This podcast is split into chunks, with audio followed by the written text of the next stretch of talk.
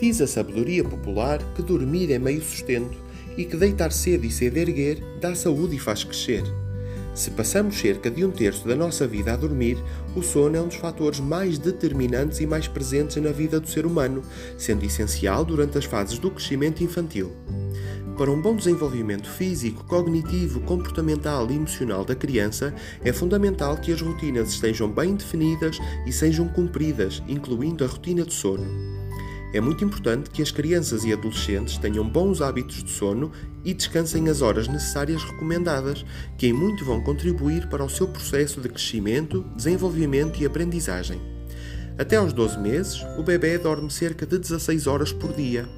Entre 1 e os 2 anos, de 11 a 14 horas, dos 3 aos 5 anos, entre 10 a 13 horas, entre os 6 e os 13 anos, de 9 a 11 horas, dos 14 aos 17 anos, entre 8 a 10 horas.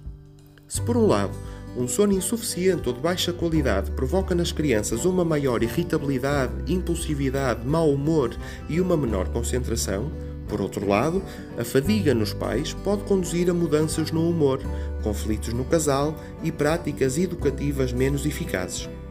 Ficam algumas estratégias que podem ajudar a estabelecer regras de sono nos seus filhos.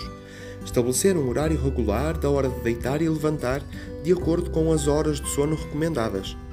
Estabelecer rotinas para dormir, com atividades agradáveis e calmantes como tomar banho, vestir o pijama, lavar os dentes ou ler um livro Evitar a sensação de fome ou infartamento antes de deitar. Evitar alimentos ou bebidas estimulantes depois da hora do lanche, como chocolate e refrigerantes. Praticar atividade física durante o dia. Criar um ambiente adequado para adormecer, silencioso, com luzes baixas e temperatura amena. Evitar a utilização de dispositivos eletrónicos durante a noite, como televisão, computadores e telemóveis. Tal como os adultos, as crianças cansadas ficam mais rabugentas e irritáveis.